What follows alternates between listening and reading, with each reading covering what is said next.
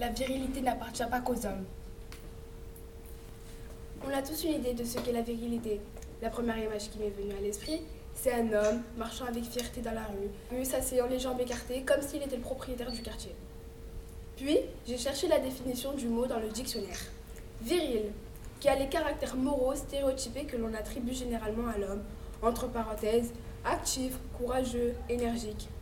Actif, courageux, énergique Eh bien, ce n'est pas un homme que j'ai pensé, c'est le portrait de ma mère qui m'est apparu et je vais vous raconter pourquoi. Tout d'abord, ma mère n'avait que 18 ans lorsqu'une affligeante obligation lui est tombée dessus, le mariage forcé. Juste pour vous mettre dans le contexte, le mariage est censé être le plus beau, le plus merveilleux jour de votre vie, et non le pire et le plus affreux.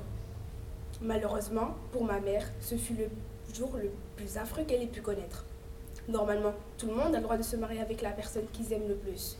Mais hélas, ma mère n'avait pas son mot à dire dans toute cette histoire. Elle l'a pris un soir en rentrant des cours, cours qu'elle a dû cesser immédiatement, bien sûr. En effet, les femmes devaient se soumettre à la volonté de leurs parents.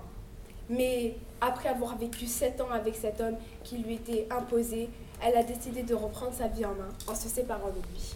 Pour cela, elle a dû mettre ses proches à dos et affronter plusieurs épreuves comme vous pouvez l'imaginer. Il a dû lui en falloir du courage pour s'opposer à toutes ces traditions qui l'emprisonnaient. Elle a dû élever cinq enfants toute seule, jouant le rôle du père et de la mère. Pour cela, elle a dû déployer beaucoup plus d'énergie et être dix fois plus active que la plupart des gens. Alors, si être viril, c'est être active, courageux, énergique, osez me dire que ma mère ne l'est pas. Oui, une femme peut être virile, tout le monde peut être viril. On ne naît pas viril, on le devient. Alors, qui nous empêcherait de le devenir à notre tour?